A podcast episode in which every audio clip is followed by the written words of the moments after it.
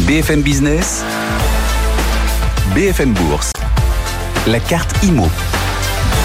Les taux de crédit immobilier remontent, le télétravail s'installe comme une nouvelle habitude. Comment l'immobilier tertiaire réagit-il? Comment l'investissement évolue-t-il dans les bureaux? On va en parler avec Antoine Grignon, directeur du département investissement de Nice Franck. Bonjour Antoine. Bonjour. Bienvenue sur notre plateau. L'année 2022, tiens un petit flashback. Est-ce que cette année 2022 a finalement constitué, apporté, réservé de bonnes surprises? Alors en tout cas, c'était pas des mauvaises surprises, puisqu'en fait, quand on regarde les chiffres de l'année 2022, c'est à peu près 25 milliards d'euros qui ont été investis en immobilier d'entreprise au sens large, donc en dehors de l'immobilier résidentiel pour les particuliers. Et, euh, et on voit que c'est un chiffre qui est tout à fait dans la moyenne sur les dix dernières années et qui est en très légère baisse par rapport aux chiffres de 2021. Maintenant, quand on regarde plus en détail, bon, ce qui est intéressant de voir, c'est que la France s'en tire plutôt très bien par rapport en fait euh, à la moyenne de l'Europe, puisque en fait les chiffres en Europe ont baissé de 25% en moyenne. Ah oui. Donc plutôt un bon chiffre pour la France.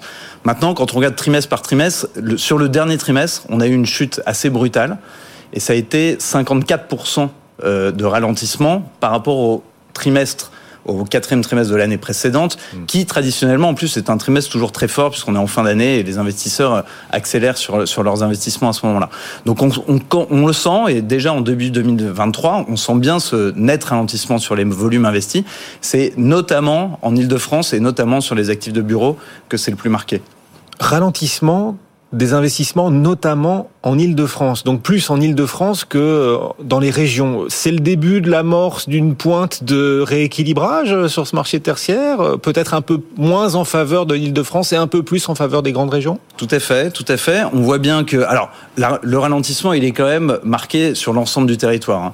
Mais on voit que traditionnellement, on avait 70-75% des investissements qui étaient faits en Ile-de-France, toutes classes d'actifs confondus. Euh, Aujourd'hui, on a un rééquilibrage puisqu'on est un peu moins de deux tiers. Donc on voit bien que euh, cela se fait au profit des régions. Ces régions qui ont des fondamentaux euh, socio-démographiques qui sont forts. Bien sûr, il y a un effet Covid, mais c'est quand même quelque chose qu'on observait depuis un certain nombre d'années.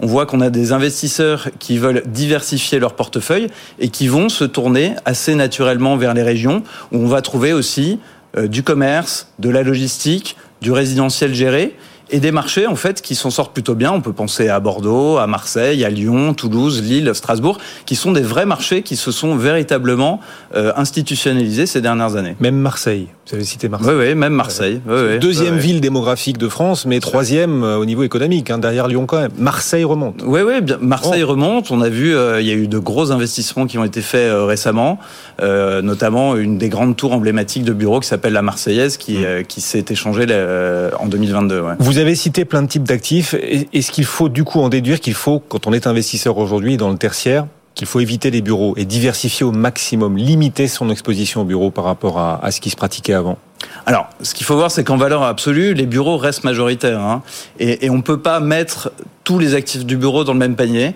Donc on voit bien que si on regarde l'île de France, effectivement, qui est plutôt en baisse euh, en, valeur relative, euh, on a quand même le marché parisien intramuros qui se porte extrêmement bien et il s'est probablement jamais aussi bien porté euh, historiquement.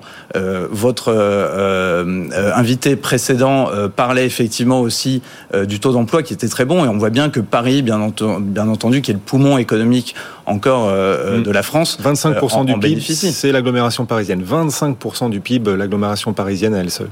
Voilà. Et donc les marchés immobiliers de bureaux à Paris se portent définitivement très très bien. Après la première couronne, c'est pas tout à fait la même chose puisque effectivement il y a euh, un peu plus euh, d'impact du télétravail notamment et les entreprises se sont quand même réorganisées, sont, continuent à se réorganiser et, euh, et certains actifs peuvent être amenés à être transformés. Et c'est un gisement de valeur assez intéressant aussi pour pas mal d'investisseurs. Investir dans des actifs à transformer, c'est-à-dire par exemple, est-ce qu'on peut illustrer? euh, on, pense assez naturellement à la transformation bureau-logement. Il y a encore pas mal de freins. Euh, on en parle assez régulièrement. Il y a des freins politiques, il y a des freins financiers, il y a des freins techniques. Mais maintenant, c'est pas uniquement ces actifs de bureau qui peuvent être transformés en logement.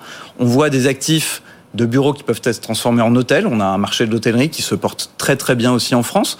Donc ça, c'est un, gisement de valeur. On peut voir des actifs de bureaux qui peuvent être transformés en logistique urbaine, ou en tout cas on apporte beaucoup plus de mixité d'usage sur ces actifs. Euh, on peut penser aussi à des actifs de data center, mais on peut penser aussi à des actifs de commerce qui peuvent être reconvertis aussi en autres euh, usages.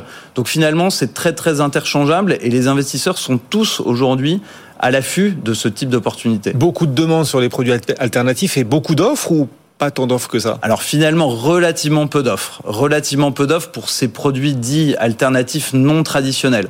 Euh, c'est vrai qu'on voit dans les intentions des investissements, on avait fait une étude en 2018, on avait interrogé un certain nombre de nos clients pour savoir euh, dans quelle euh, classe d'actifs ils voulaient investir. On avait un gros tiers qui était pour des actifs dits non traditionnels. Aujourd'hui, en 2022, c'est plus de la moitié et nos prévisions pour 2027, ce sera plutôt deux gros tiers. Mais après, il faut qu'il y ait suffisamment de stock aussi. Parce que effectivement, on a beau avoir beaucoup de besoins et beaucoup d'envie de faire, si on n'a pas le stock, c'est compliqué, surtout dans un contexte aujourd'hui où on a euh, euh, les actifs zéro, enfin les terrains zéro artificialisation nette, c'est plus en plus difficile de construire. Donc il faut être inventif, il faut être imaginatif, et on va aller plutôt chercher de l'immobilier existant, des friches, et qu'on va pouvoir transformer, et ça peut se faire à l'échelle de quartier. Et tous ceux qui nous écoutent, euh, bien évidemment, seront intéressés de regarder où se situe à vos yeux chez Knight Frank le maximum de, de, potentiel pour investir dans le tertiaire. Dernière question, il nous reste 30 secondes. Le profil type des investisseurs sur le marché français est-il en train d'évoluer, d'évoluer, d'évoluer avec la remontée des taux notamment? Oui, oui, tout à fait. On a vu et on voit un peu moins d'investisseurs internationaux même si la France reste absolument une cible privilégiée, puisqu'elle est dans le top 5, selon nos estimations, encore des destinations d'investissement ah bon pour l'immobilier d'entreprise. Ouais, ouais. Génial, génial. Petit derrière pays, la France, les... mais... Ouais, derrière les États-Unis, derrière euh, l'Angleterre et derrière l'Allemagne. Donc on voit que véritablement, euh, c'est un endroit qui est re, absolument recherché. On est devant la Chine. Les investisseurs internationaux préfèrent investir en France qu'en Chine. Magnifique. Devant l'immobilier, en tout cas.